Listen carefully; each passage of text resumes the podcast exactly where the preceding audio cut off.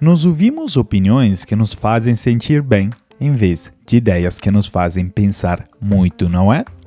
Pois é, e é com essa frase bem provocatória do Adam Grant, um psicólogo, escritor e professor na Wharton School of Business, que é uma das melhores escolas de negócio do mundo, que abro mais um episódio do Metanoia Lab.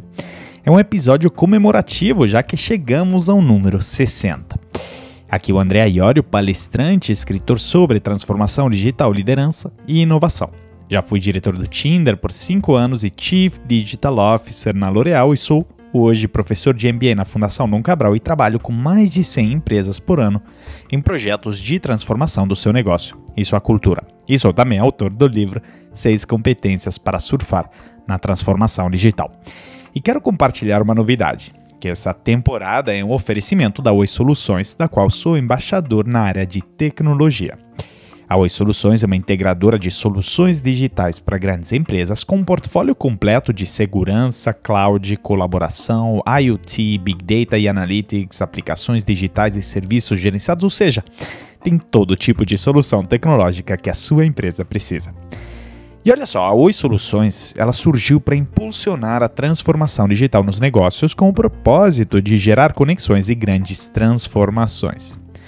E sabe o que é mais interessante? é que esse propósito o mesmo que eu tenho com Metanoia Lab, então não podia ter match melhor. Ao mesmo tempo, esse é o propósito dos consultores da Oi Soluções que entregam soluções customizadas para seus atuais desafios de negócio. Então lembre sempre, desafios inovadores pedem Oi Soluções.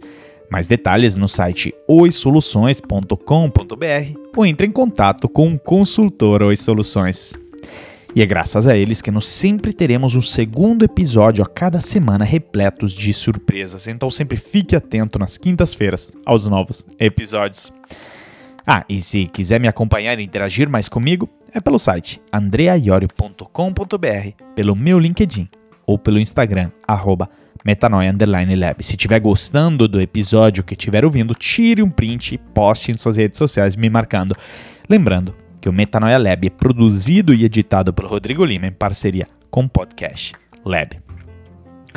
Mas voltando ao nosso protagonista de hoje, bom, apresentar o Adam Grant é um podcast em si. Mesmo ele sendo super novo, ele já fez e conseguiu muita coisa na vida, pois o currículo dele tem 32 páginas. é gigante. Ele foi é, formado magna cum laude, né, que é o máximo das avaliações durante seu bacharelado em Harvard, junto com uma série de outras, né, é, enfim, é, graduações e coisa interessante que ele teve, pois ele obteve seu mestrado e doutorado em psicologia em Michigan em três anos, né, é, porque veja bem, um PhD, né? Enfim, um doutorado normalmente leva quatro, ele fez em três. E ele se tornou também professor titular na Wharton School da Universidade de Pennsylvania aos 28 anos e novamente professor titular aos 36. E ele, entre seus clientes eh, de consultoria e palestra, tem o Facebook, o Google, NBA, Disney, o Exército e a Marinha dos Estados Unidos, ou seja, ele faz de tudo.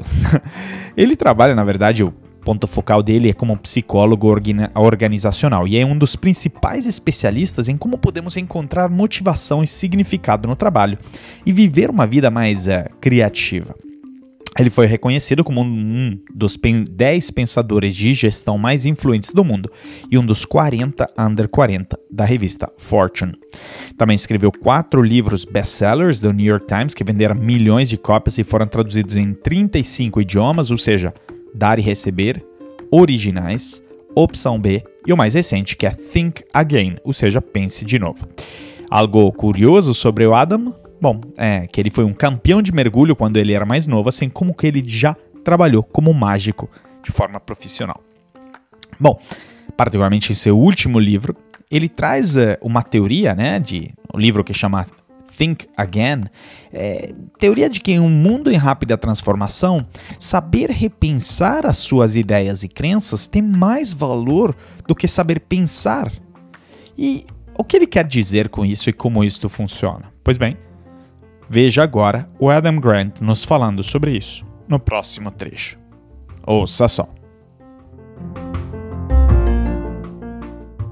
In the winter of 2018, I went to a bunch of the most powerful CEOs in Silicon Valley. And I said, Hey, I'd love to run a remote work Friday experiment where you just let people work from anywhere one day a week. and we can test the effects on productivity and creativity. And they all said, no, thank you. We don't want to open Pandora's box. We're afraid people are going to procrastinate all the time, that they'll never come back to the office, and that our culture is going to fall apart.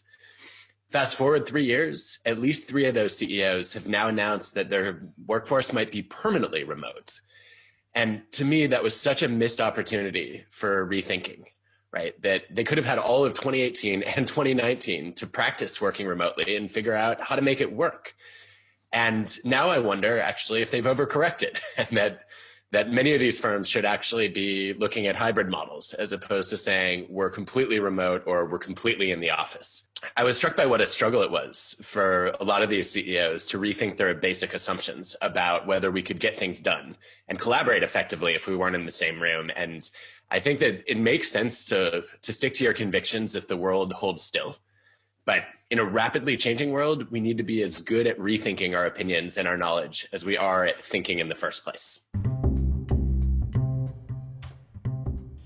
No inverno de 2018, eu fui até alguns dos CEOs mais poderosos da Vale do Silício e eu disse: Ei, eu gostaria de rodar um experimento de trabalho remoto nas sextas-feiras, onde você deixa as pessoas trabalharem remotamente um dia por semana e podemos testar o efeito na produtividade e na criatividade. E todos disseram: não, obrigado. Não queremos abrir a caixa de Pandora, temos medo de que as pessoas vão procrastinar, que nunca mais vão voltar para o escritório, que a nossa cultura vai se perder. Bom, pule três anos para frente. Pelo menos três desses CEOs já declararam que seus times talvez serão remotos para sempre.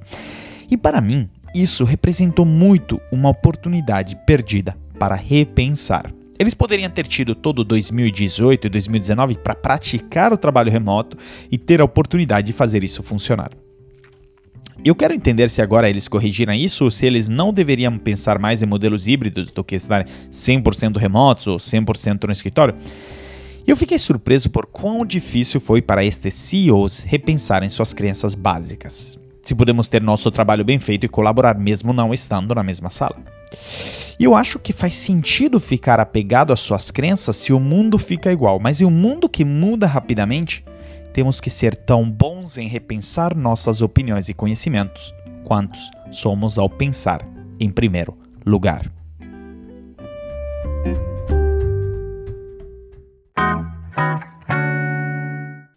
Quero começar citando alguns cases recentes de empresas que me chamaram muito a atenção. Por um lado, o Walmart, que decidiu lançar a própria farmacêutica.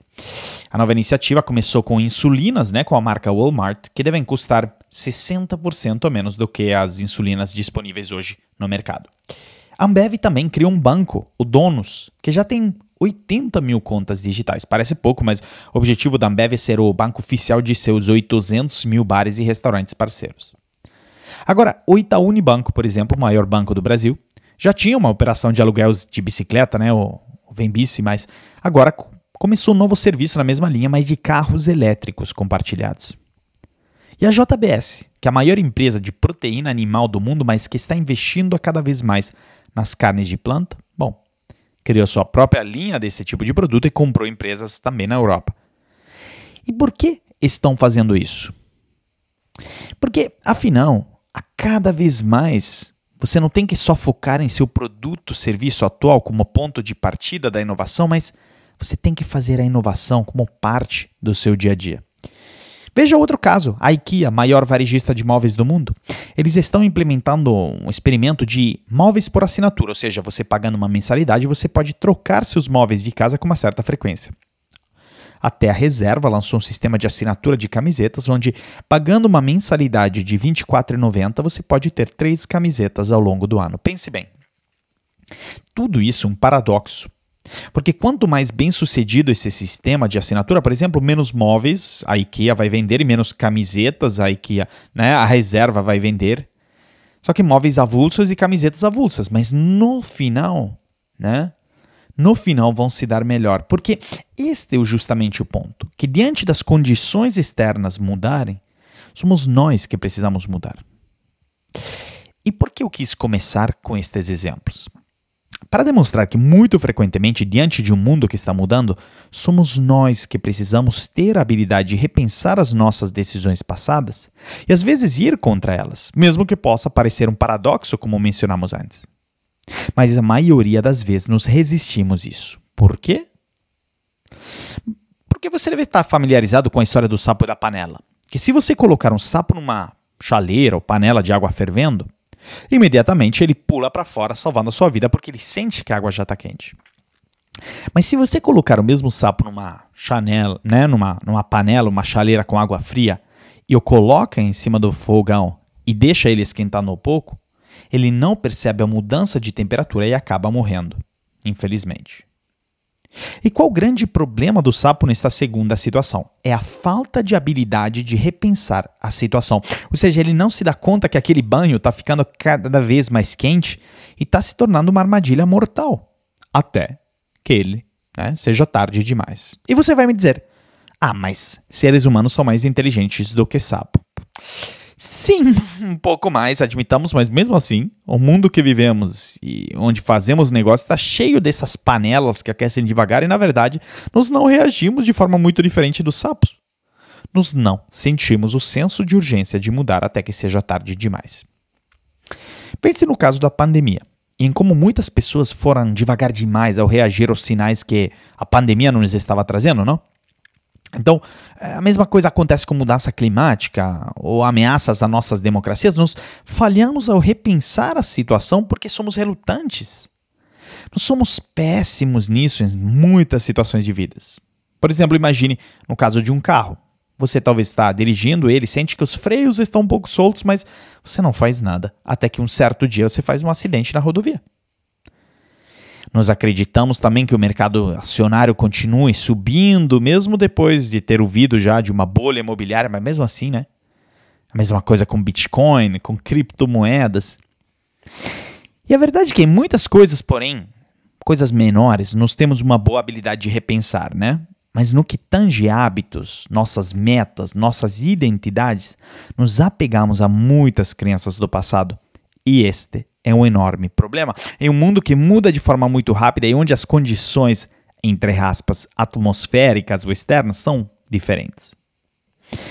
Eu gosto de fazer um exemplo é, que vem de um mundo que eu descobri recentemente, ou seja, o mundo do mergulho, né? Quem já mergulhou aqui? Pois eu recomendo demais. Eu consegui minha licença do Diver uns dois anos atrás, após ter feito alguns mergulhos lindos, né? Em particular um em Bonito, no Abismo Anhum, mas recomendo demais. Eu me deparei que, afinal, embaixo da água, existem regras diferentes de como né, você vive a sua vida, de como você se move, de como você pensa também, a respeito do mundo acima da água, ao qual somos acostumados, né? Nossos movimentos corporais precisam ser diferentes para reagir à pressão da água, por exemplo. Assim como o fato de estarmos com oxigênio externo e não ter autonomia de respirar, pede que tenhamos muito cuidado a cada inalação e sigamos toda medida de segurança. Ah, e você já tentou fazer o sinal de joinhas embaixo d'água?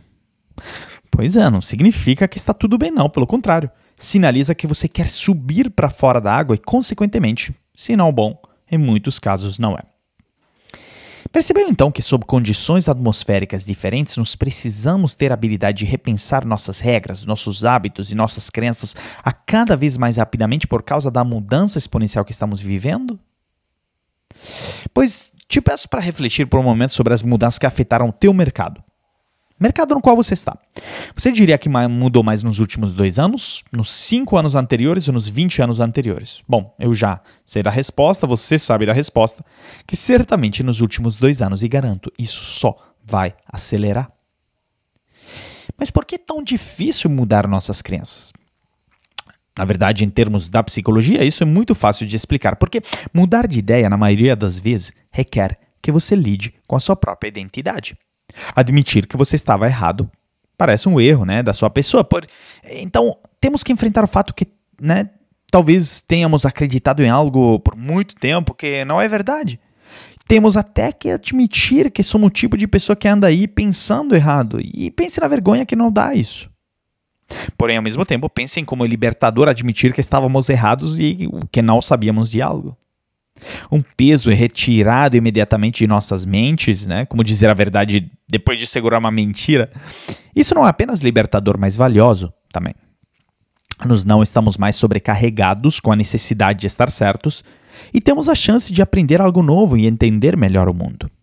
Pelo menos esta tese do Adam Grant, em seu mais novo livro, é, do qual resgatamos essa frase, Think Again, The Power of Knowing What You Don't Know, ou seja, pense de novo, o poder de saber o que você não sabe, que fundamentalmente investiga o porquê nós lutamos para atualizar nossas ideias e opiniões e como podemos melhorar isso. O livro, ele já escreveu, né, numa numa recensão, é o convite para abandonar o conhecimento das opiniões que não estão mais te servindo bem e para ancorar seu senso de identidade na flexibilidade em vez do que na consistência.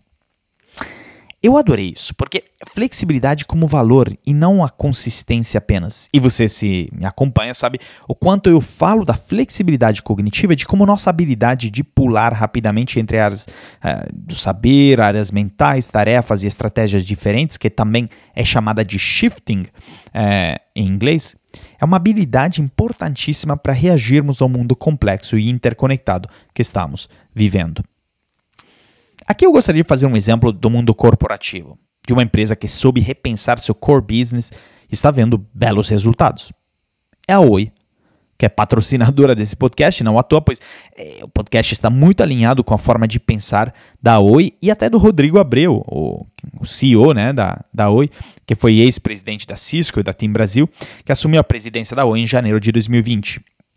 Pense bem, em 2016, quem olhasse para a Oi que estava, enfim, logo após pedir é, recuperação judicial, teria poucas dúvidas que ela pudesse, né, é, que, ela, que ela, na verdade, teria muita dúvida de que ela pudesse voltar com tudo. Ela estava com uma dívida de 65 bilhões de reais, com muitos problemas, mas um plano ambicioso e arriscado foi colocado em marcha a partir de 2020 com o objetivo de retirar a Oi da recuperação judicial com a venda de diversos ativos e transformá-la numa empresa de banda larga fixa. A divisão de torres foi vendida, também é, o, bom, a área de data center foi comprada também, depois em dezembro, né, é, foi a operação da telefonia móvel a ser arrematada por 16,5 bilhões em um consórcio formado por Tim Vivo e Claro. E no 7 de julho, a Oi concluiu a venda de 57,9% da Infraco, que é a sua subsidiária de fibra ótica, para um fundo gerido pelo BTG Pactual por 12,9 bilhões. Então, assim, com a resultado, com a venda desses quatro ativos, a Oi arrecadou mais de 30 bilhões de reais, recursos que vão entrar para seus cofres para reduzir a dívida e acelerar investimentos na área de fibra ótica e na área de Oi Soluções, que é o B2B, e nada disso sem a habilidade do Rodrigo Abreu e da alta liderança da Oi de repensar o seu core business e tudo que trouxe a Oi até a liderança. Afinal, para mim, a questão do home office que o Adam Grant fala na frase acima está diretamente relacionado a um ponto que a Amy Webb também muito nos fala. Quem lembra da Amy Webb, já falamos dela no Metanoia Lab. Não é mais questão de prever o futuro, mas sim de se preparar para ele. Porque ao repensar constantemente nossas crenças, nossos hábitos, nossos conceitos, estamos fazendo o que o mundo em rápida transformação pede. E aplicando a mente de principiante que tanto falo em minhas palestras. Pois é, se você já assistiu uma palestra minha, já deve ter se deparado neste termo, que é a mente de principiante. Que ao contrário de uma mente de um expert, é a mente que pega todas as suas crenças, preconceitos, conhecimentos e camadas de educação e não joga elas no lixo, pelo amor de Deus, mas usa elas como base e não como teto para uma reflexão constante se elas estão alinhadas com o mundo que está mudando, com, com uma rapidez da tecnologia que está mudando, ou com um cliente que está mudando, porque uma coisa é certa, se a nossa taxa de mudança interna for inferior à taxa de mudança externa, é inevitável, nós iremos ficar para trás. Porém, com isso tudo surge um problema, que é um problema que eu levanto muito frequentemente aqui no Metanoia Lab, ou seja, como medir a sua evolução neste sentido? É tão intangível. Na verdade, hábitos, crenças e até caráter são tão difíceis de medir e por isso frequentemente nos erramos. Aliás, o quanto mais sênior no trabalho você é, pior você se torna a julgar e avaliação pessoas. E você diz: Como assim, Andrea? Eu sei do oposto, eu achava que o quanto mais é, alto na hierarquia, melhor eu vou me tornar. Bom, o Adam Grant nos explica neste próximo trecho como funciona este mecanismo de que a gente perde capacidade de julgamento quanto mais a gente cresce na organização. Ouça só. So, the more senior you get in your career, the better you think you are at judging character, right? And you actually say, look, this is how I got there, right? It's like, hey, I'm really good at knowing who's talented and who to trust, and it's part of how I gain my power. And the reality is the opposite. The more powerful you get, the worse you are at judging character because people are more motivated to try to impress you. So all the takers below you are really good fakers because they know that's how they're going to get ahead. And that means the more powerful you are, the more you have to rely on the judgment of other people. Uh, you don't want to trust your own judgment. You don't want to trust the judgment of other powerful people. You, if you're trying to judge whether you're hiring somebody or promoting somebody, uh, if you're trying to judge their values, you actually want to go to the people who work with them lateral and the people who work with them below, uh, who get to see more of their true colors. Because if you're a taker, you're like, wow, it's a lot of work to pretend to care about everybody. And so you reserve your generosity for the people that you think can, you know, accelerate your career, and then you kind of screw over the people who work beside and below you.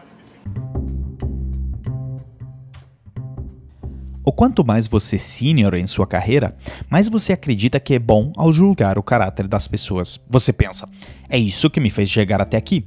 Ei, eu sou muito bom a reconhecer quem tem talento e em quem confiar, e a parte de como eu ganhei meu poder.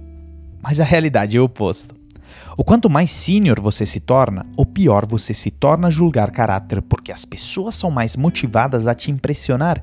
E assim que todos os takers ou tomadores embaixo de você são ótimos a mentir porque sabem que dessa forma eles vão se dar melhor. E isso significa que quanto mais poder você tiver, mais você precisa se apoiar no julgamento de outras pessoas.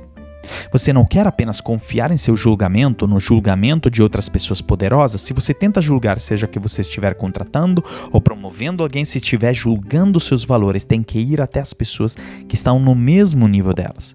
E as pessoas que trabalham abaixo delas, porque são quem enxergam a realidade.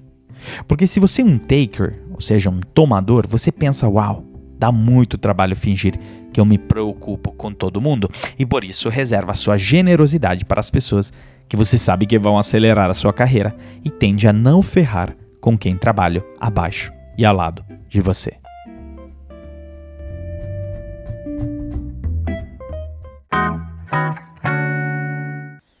Vamos pensar que você seja um aspirante blogueiro do LinkedIn que escreve sobre marketing digital e você, obviamente, está fazendo de tudo para ser mais conhecido.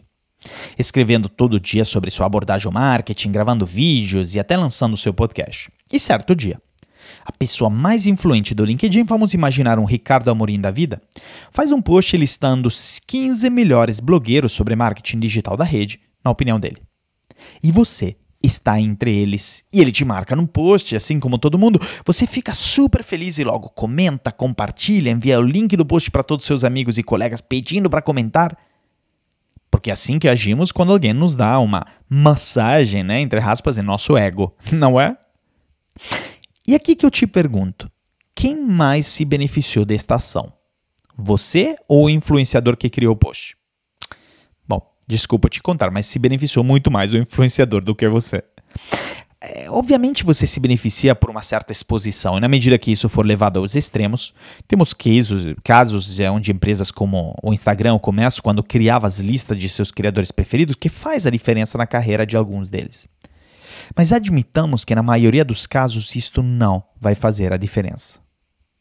Mas pense no influenciador, é ele que se beneficia. Por quê? Porque você, ao interagir, comentar, compartilhar e assim por diante, está ajudando o seu post a ser priorizado no algoritmo, junto com outras 14 pessoas, sei lá, se for uma lista de 15, que vão fazer a mesma coisa. E quem se beneficia é ele, muito mais do que as 15 pessoas marcadas no post. E a verdade é que essa é uma estratégia de marketing e SEO super conhecida e comprovada há muito tempo, que é chamada de Ego Bait Strategy, ou seja, em tradução livre de estratégia para inflar o ego. Como que ela funciona? Bom, essa estratégia de isca de ego é um tipo de conteúdo no qual você menciona, cita outros blogueiros ou marcas populares para ver, né? Para primeiro chamar a atenção deles, fazer com que eles se sintam bem consigo mesmos e, como resultado, a compartilhar e criar link para o teu conteúdo. Né? Alguns exemplos de artigos clássicos de ego bait podem ser Sete principais blogs de perda de peso que você precisa seguir. 13 profissionais de marketing digital emergente para ficar de olho. 17 especialistas compartilham sua dica número 1 um de marketing e por e-mail, né? E-mail marketing. Você entendeu o que, que estamos tentando fazer aqui? Que se alguém menciona você em um post, você vai muito provavelmente compartilhar ou mencioná-lo em um de seus posts. E é por isso que a isca de ego funciona. Nós todos queremos sentir bem com nós mesmos. E pense bem: quanto mais você é influente, mais você é o target dessas estratégias, porque o quanto mais você for relevante, mais você contribui para o crescimento desses posts, o algoritmo e tudo. E por isso você tem seu ego cada vez mais massageado, entre aspas, né? E quanto mais você tem seu ego inflado pelos outros, pior você se torna no julgamento. Pegou então a relação entre isso tudo? Por quê? Porque você não vê as pessoas verdadeiras, não? Porque em quase todas as situações, ainda mais profissionais, as pessoas têm um objetivo, convenhamos. Numa entrevista de emprego, eles querem ser contratados e vão fazer tudo o que é possível para serem contratados.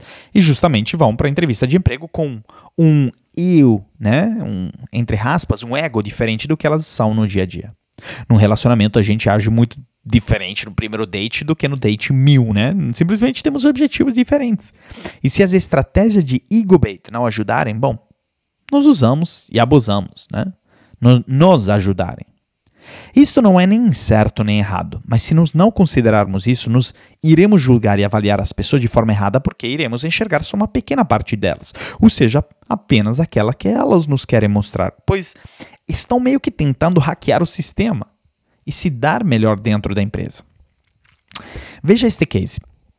Em seu primeiro dia como CEO do grupo Carlsberg, que é uma cervejaria global, o Cis Hart recebeu um cartão-chave do seu assistente que, na verdade, bloqueava todos os outros elevadores, né? na verdade, os andares do elevador, para que ele pudesse ir diretamente do, do seu escritório, né? no vigésimo andar, para a saída, sem que ninguém tivesse que compartilhar o, o elevador com ele e tinha uma vista bonita de Copenhague, né? E essa era, obviamente, uma das vantagens do seu cargo que demonstrava o seu poder e importância na empresa.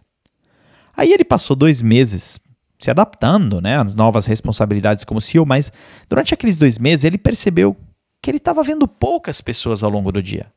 Sendo que o elevador não parava nos outros andares e apenas um grupo seleto de executivos também trabalhava no vigésimo andar, ele raramente interagia com outros funcionários da Carlsberg. Então ele decidiu mudar o seu escritório do canto, né, no vigésimo andar, para uma mesa vazia em um piso aberto em um andar inferior. E isto mudou completamente a sua relação com os colaboradores. E quando questionado pela Harvard Business Review, em um artigo famoso né, do título Ego is the Enemy of Good Leadership, ou seja, o ego inimigo de uma boa liderança, sobre essas mudanças, o CIS explicou: Se eu não encontrar as pessoas, não saberei o que elas pensam. E se eu não tiver um dedo no pulso da organização, não posso liderar com efetividade. Isso é devido a uma série de fatores. Além do fato que ele distorce nossa visão e nossos valores, o principal que eu quero focar aqui é que, na medida que subimos na hierarquia, adquirimos mais poder, e com isso, as pessoas estão mais propensas a querer nos agradar, ouvindo com mais atenção, concordando mais, rindo de nossas piadas, mesmo que não forem ridículas, não? E tudo isso massageia nosso ego, e como vimos, quando o ego é massageado, ele aumenta e vira maior em um círculo vicioso. Isso faz então com que a avaliação de pessoas na empresa seja também de alguma forma falha ou incompleta se apenas for executada de forma hierárquica, como nós fazemos hoje, ou seja, o líder avaliando o liderado. Primeira falha é justamente o problema de julgamento ruim por parte do líder, por causa do problema do ego bait e da possibilidade de hackear o sistema. A segunda grande falha é o problema que normalmente o julgamento é de uma via só, mas dificilmente o líder tem a humildade, que lembramos é o oposto do ego, de ouvir proativamente o feedback do colaborador. Só que a comunicação de uma via só não funciona, convenhamos. Ou você já tentou se comunicar assim num relacionamento familiar? Bom, garanto que não vai dar certo. Tem que ser de duas vias. E o terceiro grande problema é a dificuldade da medição de habilidades comportamentais, ou soft skills, que representa a grande fatia das habilidades a serem avaliadas num colaborador. Nós falamos disso a fundo no episódio 39 do Metanoia Lab, com a Esther Perel, de como seja muito difícil medir o grau de colaboração, por exemplo, ou de empatia de um colaborador. Também isso nos faz ruins no julgamento.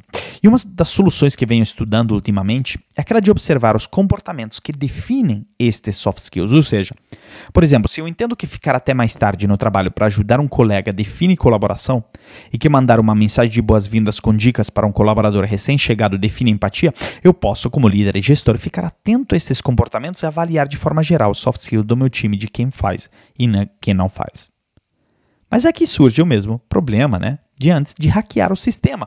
E essa trava maior que eu tenho encontrado no desenvolvimento dessa minha teoria de medição de soft skills. Ou seja, que na medida que os colaboradores souberem quais são os comportamentos que representam a empatia e, que, e os que representam a falta dela, por exemplo, vão fazer de tudo para maximizar os primeiros diante do líder e minimizar os segundos, mas podem bem continuar exercendo falta de empatia no dia a dia com colegas ou seus próprios times quando não estiverem sendo observados.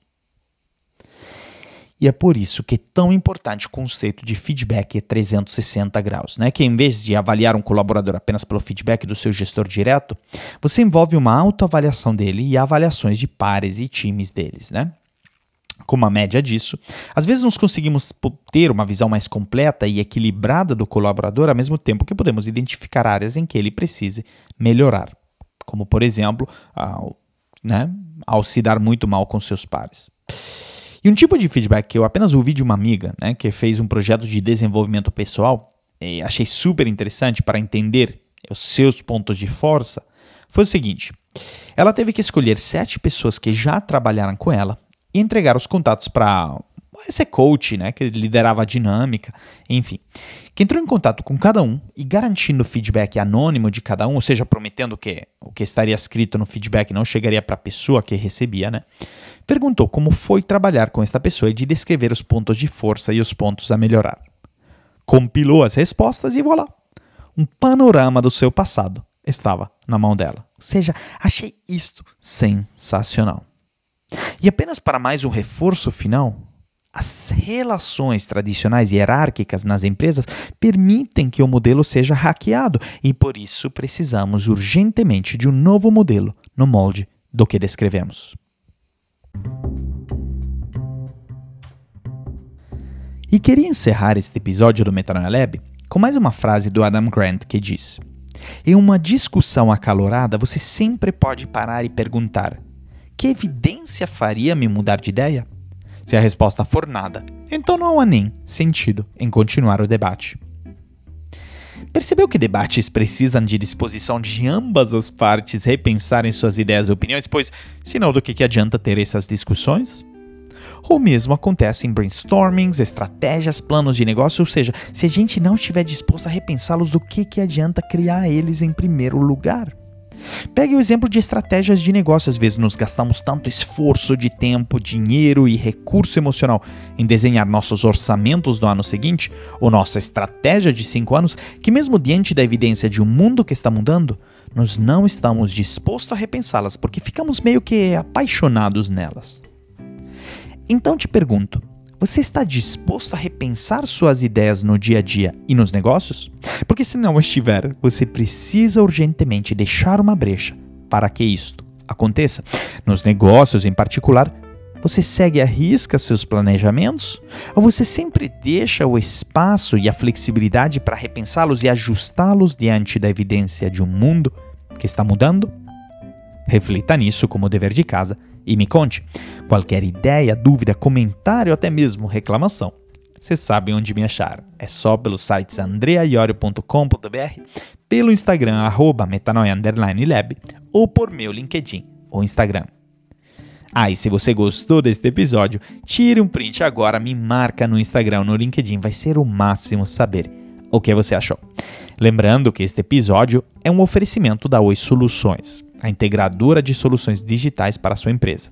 Então lembre sempre, desafios inovadores pedem Oi Soluções. Entre em contato com o consultor da Oi Soluções e saiba como o portfólio de segurança, cloud, colaboração, IoT, Big Data e Analytics, aplicações digitais e serviços gerenciados podem transformar o seu negócio.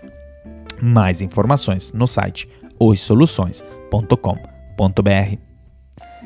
Muito obrigado pela atenção, Metanoia Lovers, e até o próximo episódio. Até lá!